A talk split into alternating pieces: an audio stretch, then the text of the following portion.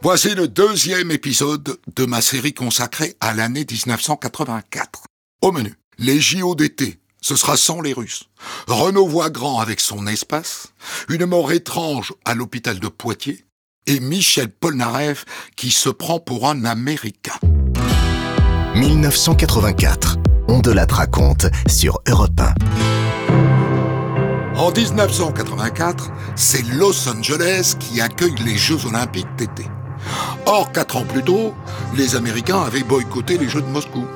Eh ben, du coup, les Soviétiques annoncent qu'ils leur rendent l'appareil. Surprise, déception, choc.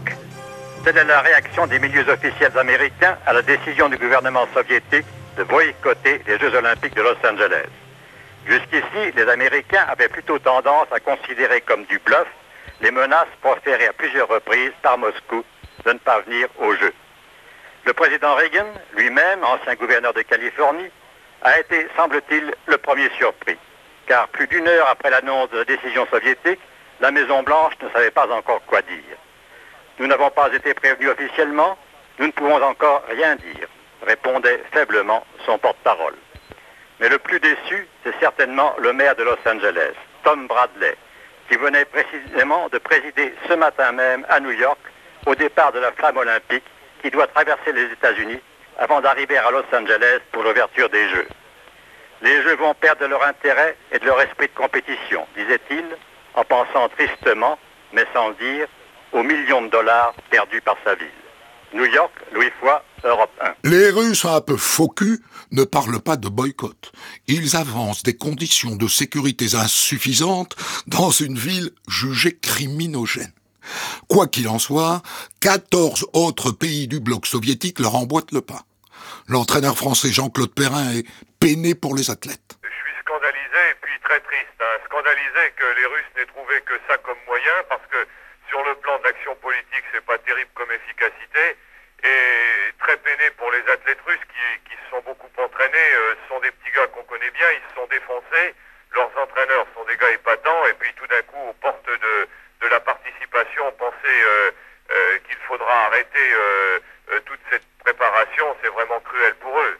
Qu'est-ce que ça va changer finalement pour les Jeux si les Russes ne sont pas là? Incontestablement maintenant, les pays de l'Est ne vont pas participer et il y a des épreuves qui seront biaisées. Mais le reste du monde fait quand même une, une, force vive, athlétique. C'est surtout sur le plan de l'esprit. Euh, ça va faire euh, deux Olympiades, une à Moscou et une en, aux États-Unis qui vont être euh, et c'est quand même beaucoup pour le mouvement olympique. Les JO d'été s'ouvrent le 28 juillet 1984 avec 140 nations participantes.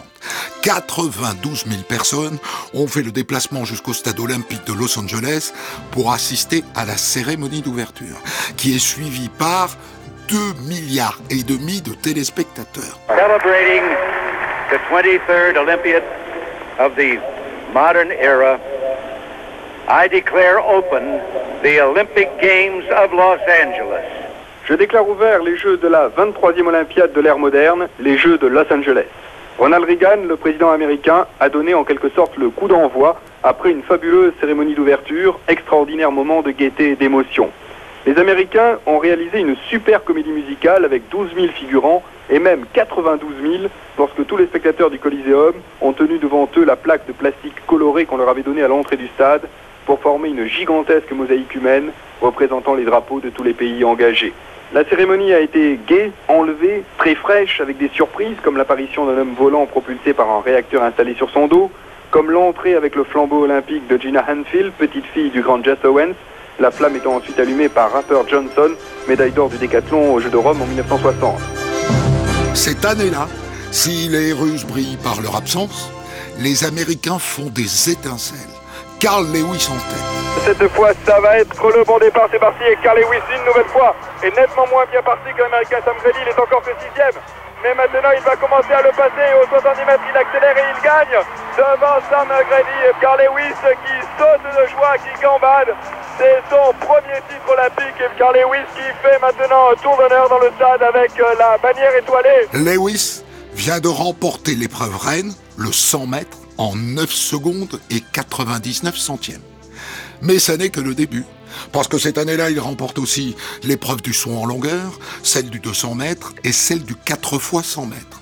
Quatre médailles d'or à lui tout seul, à l'âge de seulement 23 ans. Côté français, la star des JO de Los Angeles s'appelle Pierre Quignon. En l'absence de Sergei Boubka, il devient champion olympique de saut à la perche. Et au tir à la carabine à 10 mètres, le Belfortin Philippe Héberlé se couvre d'or. Il était 16h30 cet après-midi pour nous, en plein désert, sous le soleil d'il était une fois dans l'ouest. Un vent chaud a fait claquer le drapeau français et nous avons entendu ceci. Winner of the gold medal, representing France, Olympic champion Philippe Eberle. Mesdames, Messieurs, veuillez vous lever pour l'exécution de l'hymne national de la France.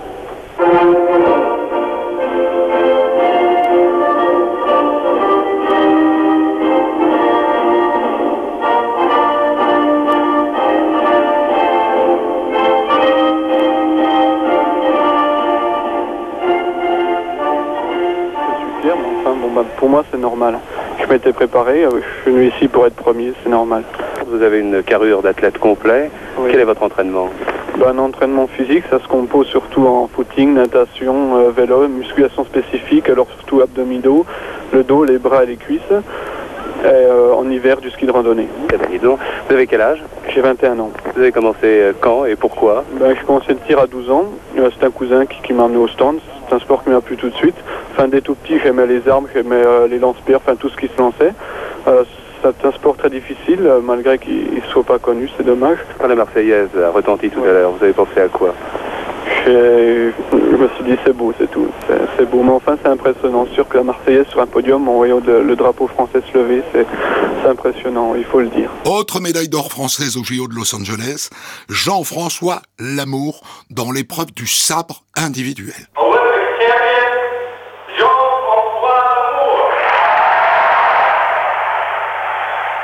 La cérémonie était émouvante. Jean-François Lamour, 28 ans, sur la plus haute marche du podium pour sa belle victoire, sa médaille d'or en sabre. Jean-François Lamour, bon ben pas la peine de vous demander si vous êtes content, mais euh, ça doit être un bon soulagement quand même d'avoir euh, réussi à remporter cette médaille d'or. Ah oui, vraiment, surtout que ça a été vraiment très très difficile. Je suis très très heureux, très heureux pour, pour moi déjà et puis pour, pour un peu tout le monde, tous les gens qui m'ont aidé à, à obtenir cette médaille parce que vraiment c'est un travail de, de beaucoup de personnes. En 1984, la France arrive 12e des Jeux Olympiques et elle repart avec 28 médailles au total, dont 5 médailles d'or.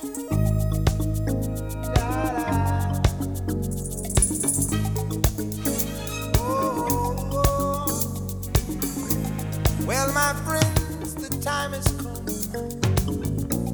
Raise the roof and have some fun.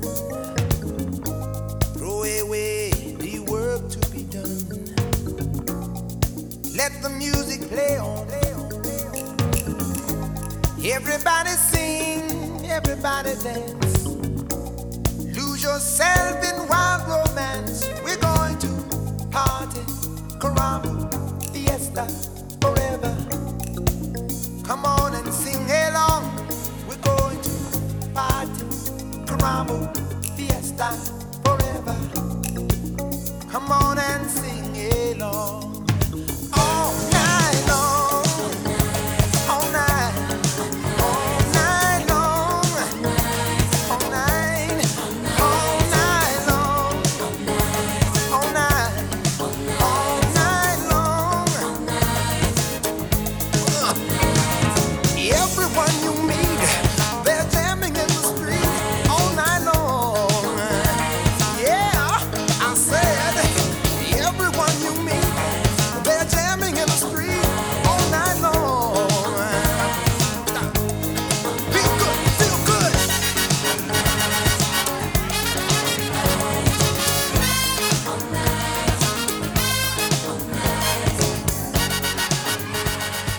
All Night Long de Lionel Richie, titre qu'il interprète lors de la cérémonie de clôture des Jeux Olympiques d'été de Los Angeles en 1984.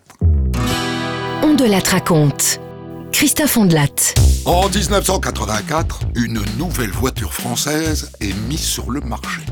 La révolution, c'est qu'elle peut transporter jusqu'à 7 personnes. Ce n'est pas simplement un nouveau modèle que présente aujourd'hui la régie Renault. C'est d'ailleurs pour cette raison que nous avons choisi d'en faire le premier sujet d'actualité de ce lundi. Car l'automobile est un élément essentiel de notre société. Aujourd'hui, en effet, Renault présente donc l'espace, un véhicule à mi-chemin entre la camionnette et la berline traditionnelle, une voiture salon, une voiture qui n'est pas simplement faite pour aller d'un point à un autre, mais pour y vivre pendant le voyage comme à l'intérieur d'un appartement roulant. Cet appartement roulant est modulable et surtout il va vite. Et en 84, ça compte. Ni van, ni autobus, ni berline classique. C'est une berline monocore où tout est conçu pour que les passagers puissent aménager l'espace habitable à leur gré. Mais ne vous y trompez pas, la Renault Espace est rapide, 175 km/h. Disponible en deux versions, c'est une 9 chevaux pour le fisc et une cliente raisonnable pour le pompiste. Le constructeur annonce qu'elle consomme en moyenne 8 litres 7 au 100. L'espace donc, une voiture ni trop haute, 1m66, ni trop longue, 4m25. En fait, un véhicule de loisir. Ce n'est pas un camping-car, mais on peut y habiter. Pour le directeur du projet Espace chez Renault, Christian Martin, cette voiture marque officiellement le début d'une nouvelle ère. Alors, il y a une appellation sur laquelle se ruent en général euh, tous les spécialistes de la, communication quand ils ne savent pas euh, quoi opposer pour effectivement faire d'une voiture euh, un modèle qui ne soit pas comme ceux que l'on connaît déjà. On parle de nouvelle génération. Alors, cette fois en, en présence de l'espace, est-ce qu'on peut y aller? Est-ce que nouvelle génération, ça n'est pas une, appel- une appellation galvaudée Eh bien, pour une fois, je crois pas. Oui, effectivement, je suis de votre avis. Quelquefois, c'est un peu, c'est un peu abusif, mais cette fois-ci, je ne crois pas. Je dirais que c'est la première fois depuis bien longtemps qu'on aperçoit réellement, euh, d'une façon très tangible, une autre façon d'utiliser la voiture. D'autre part, c'est de voir quel est l'intérêt qu'il suscite. Et les quelques prototypes qui ont été amenés à circuler ici ou là, y compris aux États-Unis, et ça m'a beaucoup intéressé parce que c'est un pays qui est très blasé sur l'automobile, qui a vu beaucoup de choses, nous ont montré que visiblement ce véhicule intéressait les gens, les amenait à, s'intéresser très directement, à poser des questions. Donc ce véhicule touche un certain nombre de gens très directement. En visite au salon de l'auto, le président de la République François Mitterrand veut alors croire à un retour en force des constructeurs français. La crise de l'automobile, c'est le passage à la modernisation et dans un certain sens à la voiture de l'an 2000. Passage difficile dans une période où le marché lui-même est difficile à conquérir. Les constructeurs ont parlé au président de leur esprit de concurrence. Le chef de l'État a évoqué leurs compétences et leur sérieux. J'ai le sentiment, a déclaré M. Mitterrand, qu'il s'agit d'un salon de l'auto optimiste. Tous ceux que j'ai rencontrés, je m'adresse surtout naturellement aux constructeurs français, aux travailleurs français, j'ai le sentiment qu'il y a là des équipes fortes, que quelle que soit l'opinion qu'on ait sur le plan social, il y a une volonté commune de servir l'automobile, l'industrie automobile, et par là, naturellement, euh, la capacité de la France à travers le monde. Je quitterai donc ce salon avec euh, un sentiment de détermination qui correspond tout à fait à la politique que je mène et qui repose sur la détermination de la France pour gagner sur ce terrain et sur les autres. En revanche, que vous soyez propriétaire d'un Renault Espace ou de n'importe quelle autre voiture, attention où vous vous garez. En juillet 1984, la préfecture de police de Paris augmente le tarif de la fourrière de 150%. En gros, si jusque-là vous deviez débourser 200 francs pour récupérer votre voiture, désormais vous devrez débourser 450 francs. Une mesure prise apparemment subitement par le préfet de police et qui a surpris jusqu'aux employés municipaux. Nous l'avons su que hier. Vous, vous l'avez su seulement hier?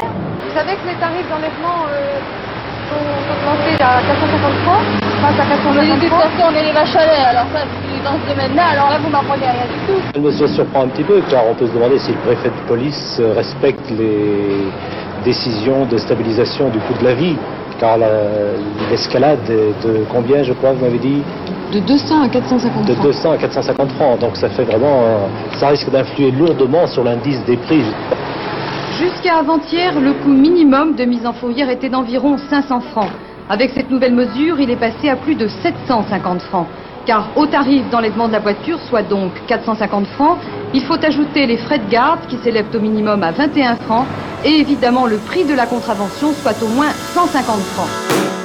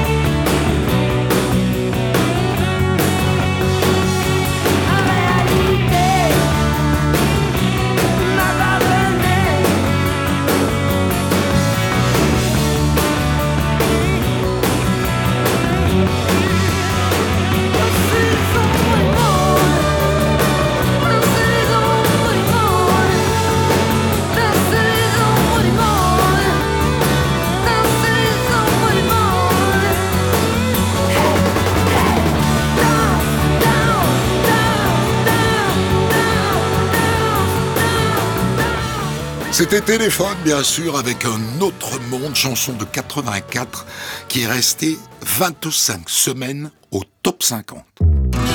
On de raconte. Christophe Ondelatte. En octobre 1984, une femme de 34 ans, Nicole Berneron, est admise à l'hôpital de Poitiers pour une intervention chirurgicale sans gravité. L'opération se passe bien, mais pendant la phase de réveil, elle décède. Une mort incompréhensible pour l'équipe chirurgicale. Une enquête a lieu immédiatement sur place. C'est là que les médecins vont s'apercevoir que la jeune femme a en fait été assassinée. Quelqu'un, forcément un spécialiste, un connaisseur tout du moins, a trafiqué l'appareil de réanimation. Le respirateur a été inversé et de ce fait, quand l'anesthésiste, pour réveiller la patiente, a insufflé de l'oxygène, sans le savoir, c'est du protoxyde d'azote que recevait le corps de Nicole Berneron. En aucun cas il ne peut s'agir d'une erreur. Pour inverser les sorties d'oxygène et d'azote du respirateur volontairement, il faut procéder à trois manipulations complexes. L'hôpital a porté plainte, une information judiciaire a été ouverte et l'enquête s'est orientée vers le milieu hospitalier. Très rapidement, deux personnes sont interpellées. Un médecin anesthésiste, Bakary Diallo, et son stagiaire, Denis Archambault. On a du mal à y croire, mais les faits sont là qui nous forcent à le faire. À Poitiers, deux jeunes médecins ont été inculpés d'assassinat, accusés d'avoir volontairement tué une malade qui venait de subir une intervention chirurgicale bénigne. Ils auraient interverti les tuyaux d'oxygène et d'azote dans la salle de réveil après l'opération. Pourquoi? Pour se venger de leur chef de service et salir du même coup la réputation de leur clinique. Vous le voyez, on a du mal à y croire. Il faut dire que dans cette affaire, beaucoup de points restent obscurs et il faut bien se garder de conclure trop vite. Le chef de service, le professeur Mériel, confirme qu'il ne s'entendait pas avec son anesthésiste réanimateur, le docteur Bakary Diallo. La veille, il lui avait même signifié sa mutation, ce que l'anesthésiste avait reçu comme une sanction. Alors pour Mériel, aucun doute, Diallo a demandé à Archambault d'inverser les tuyaux pour lui nuire. Une jalousie au sein d'un service ne peut pas expliquer un acte comme ça. Est-ce que vous pouvez nous essayer de nous donner une, une cause plus profonde? Non, je ne sais pas. Je trouve que c'est un acte qui est tellement monstrueux que ça ne peut être qu'un acte de, de folie, un acte de paranoïa démente euh, subite. suppose qu'Archambault était un élève, il a suivi euh, celui qui était euh, son responsable de stage momentané, il a obéi aux ordres, mais certainement beaucoup plus euh, bêtement et sans se rendre compte de la portée des choses. Et je suis même persuadé qu'il n'était pas au courant de la portée réelle des, des actes. Il fallait que quelqu'un soit un anesthésiste confirmé pour savoir ce que ça pouvait être. Est-ce que vous pensez, monsieur le professeur, que ceux qui ont fait ça avaient de- dans l'optique de tout remettre en place de façon à ce qu'on ne découvre pas ce qui s'est passé À ce moment-là, vous, vous n'auriez jamais pu prouver C'est possible. C'est effectivement possible, mais là aussi, on ne peut rien prouver. On vit dans une telle horreur, une telle monstruosité que tout est possible. Quand il découvre tout cela, le mari de la victime, M. Berneron, est sous le choc. Je souhaite que justice soit faite. Hein. Je souhaite que ces gens-là soient punis. Pour moi, c'est un assassinat. C'est une, une innocente qui paye. Ma femme n'avait rien à voir dans cette histoire-là. Ma famille est brisée. C'est complètement étranger. Mais j'ai deux petites filles à élever. Deux petites filles que leur maman leur manque. Je suis au désespoir. Qu'est-ce que vous allez faire maintenant?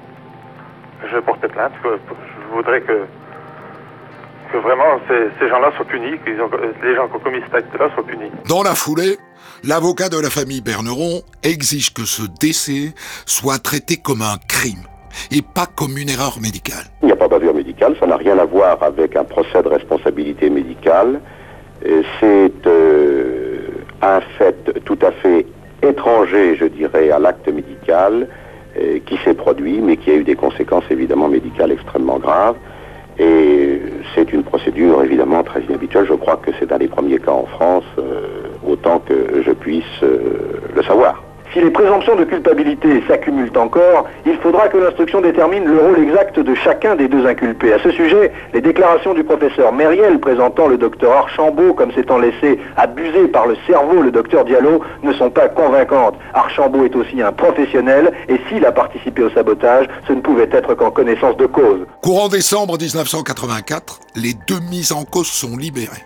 Malgré les timides aveux de Denis Archambault pendant sa garde à vue, tous deux désormais clament leur innocence. Je suis très heureux de rentrer chez moi. Je persiste et signe en disant que je n'ai rien à voir dans cette affaire hein, et que j'espère que la vérité sera établie pour une fois, une bonne fois pour toutes. Vous allez devenir un témoin, docteur, maintenant. Mais je ne sais pas, nous verrons plus tard. Docteur, des accusations ont été portées contre vous, en avez-vous affaire Je ne fais aucune accusation. Je ne suis pas comme certaines personnes. Est-ce que vous pensez réintégrer l'hôpital Je ne sais pas. Docteur Archambault, qu'est-ce que vous répondez après les accusations qui ont été portées contre vous par le professeur Mériel? Ah, Vous savez, euh, moi je suis content d'être libéré. Euh, pour l'instant, bon, j'ai mes études à faire. euh, il faut que je travaille. Pour euh, la question de M. Mériel, je comprends pas ce qui s'est passé. Je sais pas pourquoi il m'a accusé. Moi, il faut que je continue mes études, il faut que je travaille et c'est ce que je suis en train de faire en ce moment, ce que j'ai essayé de faire en ne perdant pas, en ne perdant pas trop de temps euh, et en essayant de surmonter euh, mon émotion, ma fatigue. euh. Et en attendant l'heure du procès, l'enquête piétine. Il ne fait plus de doute que le respirateur a bien été saboté, saboté à trois endroits différents par un fin connaisseur. Il ne fait plus de doute non plus que ce qui charge le docteur Archambault, ce sont ses aveux pendant la garde à vue, même rétractés et même si on en ignore la teneur exacte. Quant au docteur Diallo, présenté par le professeur Mériel comme le cerveau de cette affaire, il a notamment contre lui un trou de 30 minutes dans son emploi du temps la veille de la mort. Diallo avait dit à sa femme ce soir-là qu'il allait jouer au tennis. Les cours sont très proches de l'hôpital. Il a ensuite déclaré qu'il n'avait pas joué et qu'il était resté seul dans sa voiture. Les magistrats ont consulté également les résultats des analyses faites à Paris, analyses toxicologiques qui ne disent pas formellement de quoi est morte la patiente. En fait, l'affaire a peu évolué. Les accusations du professeur Mériel ne sont pas encore démenties, mais elles ne sont pas non plus officiellement confirmées. Poitiers, Jean-Louis Caldéron, Europe 1. Quatre ans après les faits, les prévenus seront acquittés. Le jury écartera la thèse de l'assassinat et ne reconnaîtra pas non plus la faute professionnelle. Bakary Diallo et Denis Archambault continueront donc d'exercer comme médecins.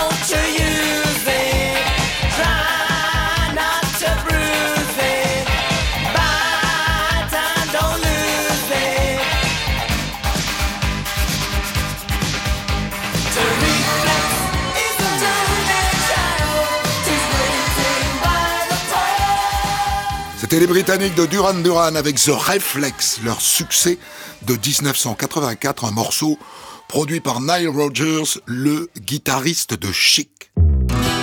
On de la raconte. Christophe Ondelat. En juillet 1984, s'ouvre devant la sixième chambre correctionnelle de Marseille le procès de Gaetano Zampa, dit Zampa. Arrêté en novembre dernier, Gaëtan Zampa est tombé à la suite d'une enquête financière sur son empire qui était composé, vous le savez sans doute, surtout de restaurants et de nightclubs. Gaëtan Zampa était devenu une sorte de mythe à Marseille. Son nom était prononcé à l'occasion de chaque affaire criminelle, mais rien n'avait jamais pu être prouvé contre lui. Des années que les enquêteurs marseillais cherchaient à faire tomber celui qu'ils considèrent comme un parrain. C'était devenu une affaire quasi personnelle entre eux et lui. Jamais condamné, excepté en 1975 pour une banale affaire de port d'armes, Zampa semblait les narguer. La cinquantaine, dur et froid au physique à la Borsalino, son existence est entourée d'un voile de mystère. Zampa, c'était un peu l'arlésienne. Intelligent et retors, caïd intouchable du milieu, considéré comme le parrain marseillais, Gaëtan Zampa est finalement tombé pour une banale affaire fiscale. Zampa est tombé pour des malversations financières. Et avec lui, sa femme, son avocat et une vingtaine d'autres complices. Mais il est aussi soupçonné de braquage et d'assassinat, notamment celui du juge spécialiste du grand banditisme, le juge Michel. C'est donc une belle prise. Sauf qu'au Beaumet, le grand vit très mal son incarcération. Dans Marseille, on dit même que Tani est tombé fada. Au premier jour du procès, de retour dans sa cellule, il tente de se suicider en se tailladant les veines. Il se rate. Alors pour le surveiller, on lui adjoint un co-détenu, Bob, l'un de ses anciens employés. On prétend qu'à ses co-détenus et complices, euh, une heure euh, dix avant de se pendre dans sa cellule, il a dit sa volonté de se supprimer. Dans le fourgon cellulaire qu'il aurait ramené à la maison d'arrêt des Baumettes, il se serait confié à ses co-détenus en leur disant qu'il allait se supprimer pour que cette affaire dite affaire Zampa euh, perde l'aura et la, et la magnificence que le pouvoir judiciaire lui avait donnée. Tani Zampa raconte que s'il s'est livré à la police, c'est avec la promesse que sa femme ne soit pas inquiétée. Sauf que Madame Zampa, Christiane, est sur le banc des accusés, avec 29 autres inculpés. Et ça, Tani, ça le met en rogne. Ses avocats expliquèrent toutes ces tentatives de suicide en disant que Zampa, déprimé, ne supportait pas la vue de sa femme sur le banc des accusés et qu'il ne supportait pas non plus d'être jugé pour des affaires qui ne le concernaient pas. Il est vrai que pendant les débats, le tribunal n'a jamais établi ses responsabilités, tout comme on n'a jamais pu prouver sa participation dans toutes les grandes affaires criminelles du Sud-Est durant ces dix dernières années. Son nom, pourtant, est apparu dans le cas de Nice comme dans l'assassinat du juge Michel.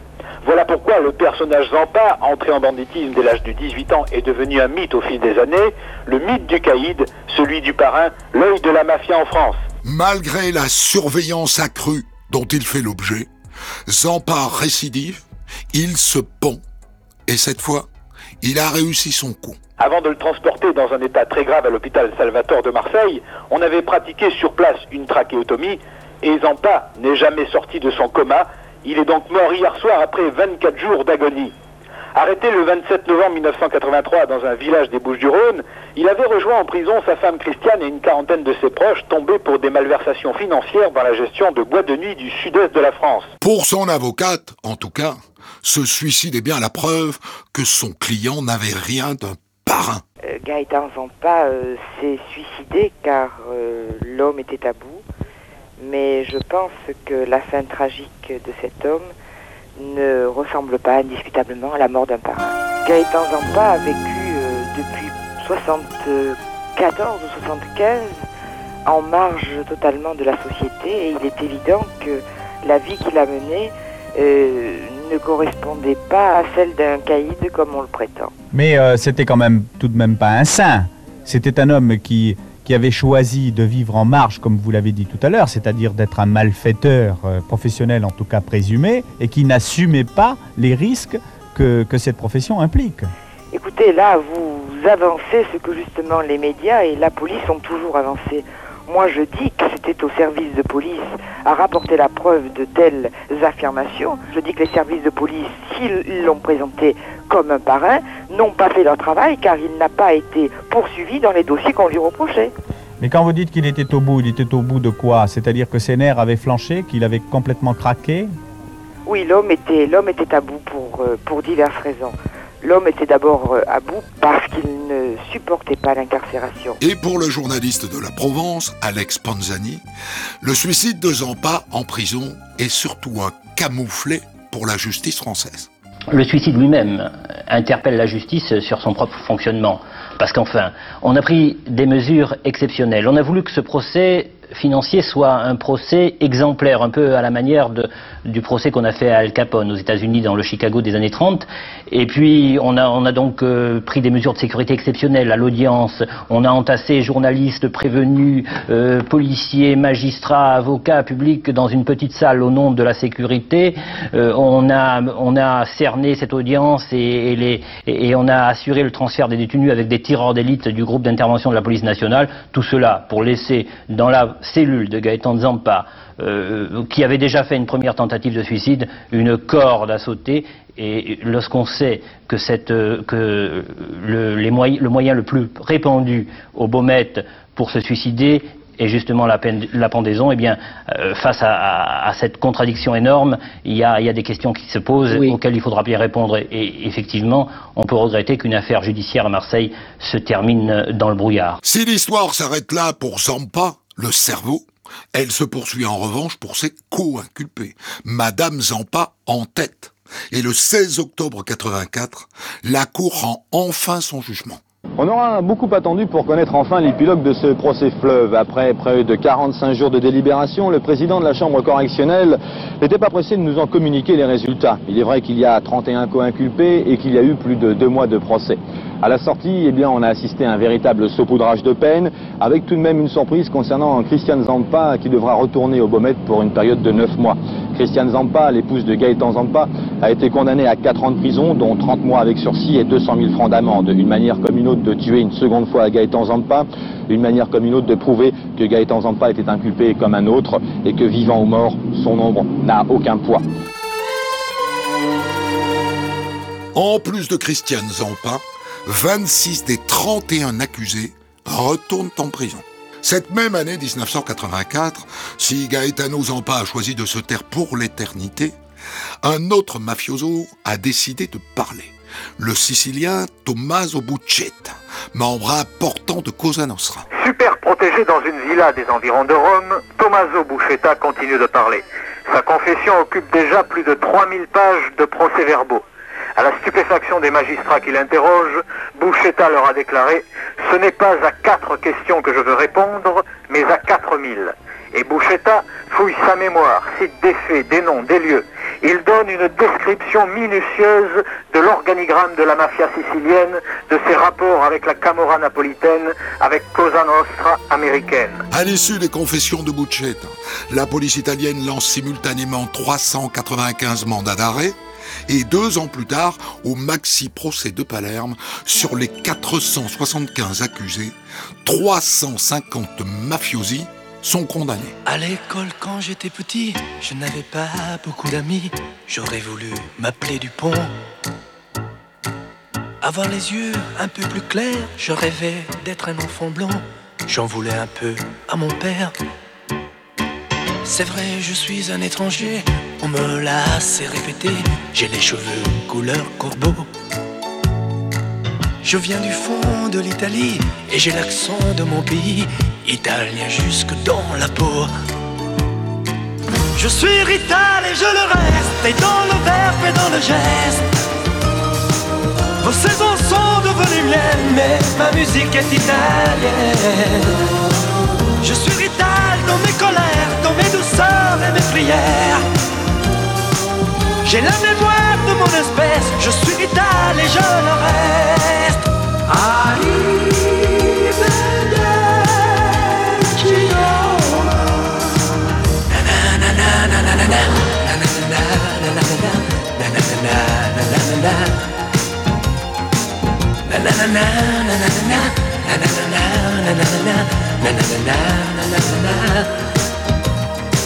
C'est vrai, je suis un étranger, on me l'a assez répété, j'ai les cheveux couleur corbeau.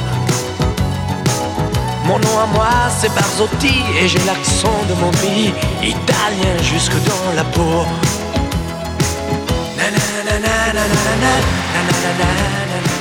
C'était Claude Barzotti avec le Rital en 1984, chanson qui est une libre adaptation de l'italiano de Toto Cotugno. On de la raconte. Christophe Ondelatte. Le 11 septembre 1984, Michel Polnareff est de retour. Il est de retour avec un album, Incognito, un album très électro, comme il le raconte au micro de Michel Drucker sur Europe Le métier a beaucoup changé maintenant. Et euh, les ordinateurs, les microprocesseurs, enfin, toute cette gamme qui était un- inconcevable il y a quelques années fait qu'on peut pratiquement faire ses disques seul euh, dans un studio à condition d'avoir le matériel. Oui, euh, c'est c'est le cas aux États-Unis. Tu as ça dans ta maison, tu as ton studio chez toi? Ouais, ouais. C'est à condition d'avoir le matériel et puis surtout à condition de savoir le faire marcher. Bien sûr, oui, parce que maintenant il faut être en même temps un ingénieur presque, non Ou presque. Bah oui, c'est- c'est-à-dire que moi, si tu veux, j'aime beaucoup le, j'aime beaucoup le progrès. Dès qu'il y a des, dès qu'il y a des trucs nouveaux qui sortent, il faut que je les vois, il faut que je les, je les regarde, il faut que je comprenne ce qu'il y a dedans. euh. En temps normal, Polnareff vit aux États-Unis et ce depuis 7 ans.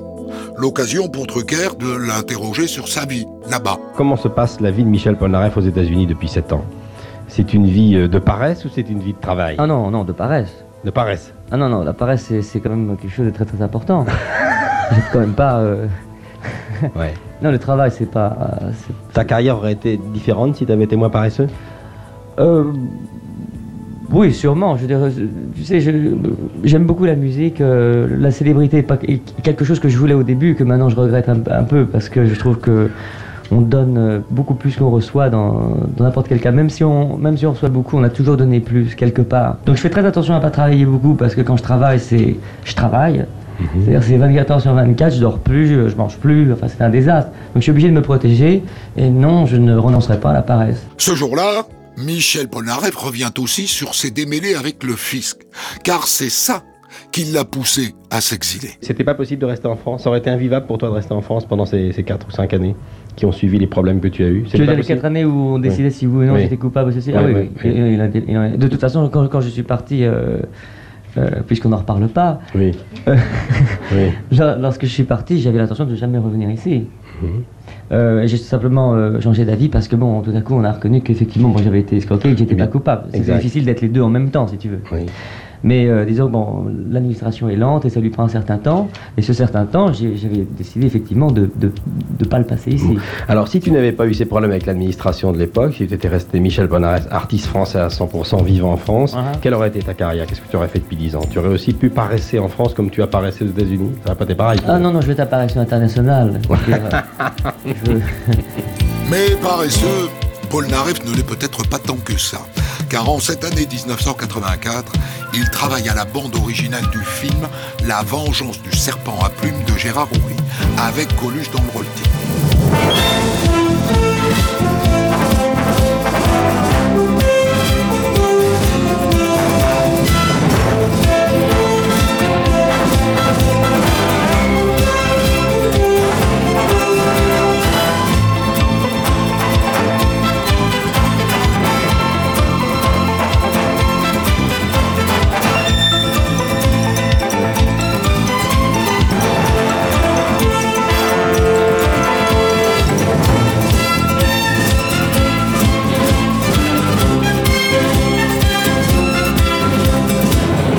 Après Drucker sur Europe 1, Polnareff accepte aussi l'invitation de Jacques Chancel dans le grand échiquier.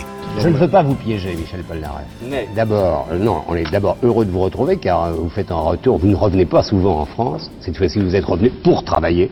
Il y avait une raison essentielle, c'était la musique de ce film. Il y a un piano que nous avons installé. C'est ce le piano, c'est ça, le. Ce piano, je peux vous le confier. Ouais. parce qu'il joue sublimement. Et je peux même vous demander. Michel joue du sax avec Je peux même vous demander d'aller vous installer près du piano. Il est Oui, où? Il est là-bas. L'émission étant en direct, Jacques Chancel en profite pour demander à Polnareff un pot pourri de ses succès au piano.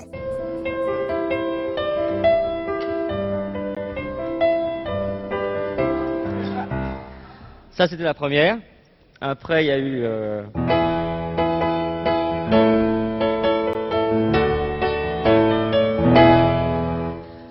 Après, il y a eu. euh,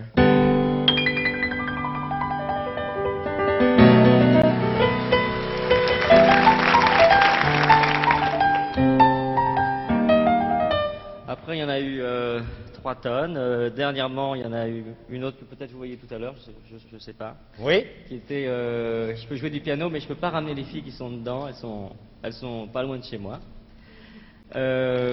Euh, et puis dans, le film de, Gérard, il y a, il y a ce thème.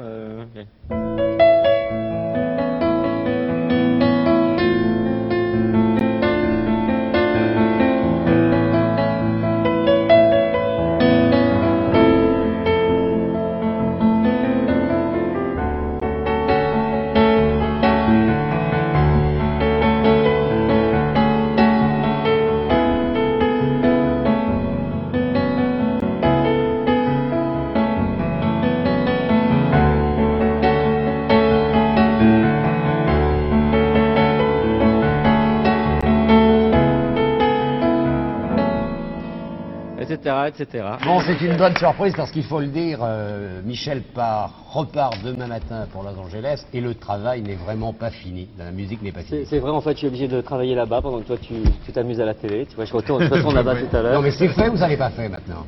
C'est c'est fait. C'est fini? C'est fait, je retourne là pendant une demi-heure et là ce sera fait, surfait, euh, défait. euh, Pas surfait, euh. Pas surfait, j'espère, on est épuisé. Donc demain, départ pour Los Angeles. Ouais. Pourquoi vivez-vous là-bas? Continuez-vous de vivre là-bas Vous savez, moi je suis pas venu ici pour parler de moi, je suis venu pour parler euh, Non, mais du alors, dernier vous pouvez film répondre de, à cette question, ça ne va pas dernier loin. film de Gérard Horry qui s'appelle Vient de faire chahuter. Oui, mais ça, on l'a on l'a dit. On l'a dit. On l'a dit. On l'a dit. Vient de faire chahuter. Ouais, ouais. Euh, bah, j'habite là-bas, bon, parce que bon, j'étais obligé de plus près de partir. chez toi? C'est plus parce que c'est plus près de chez moi, ouais. Et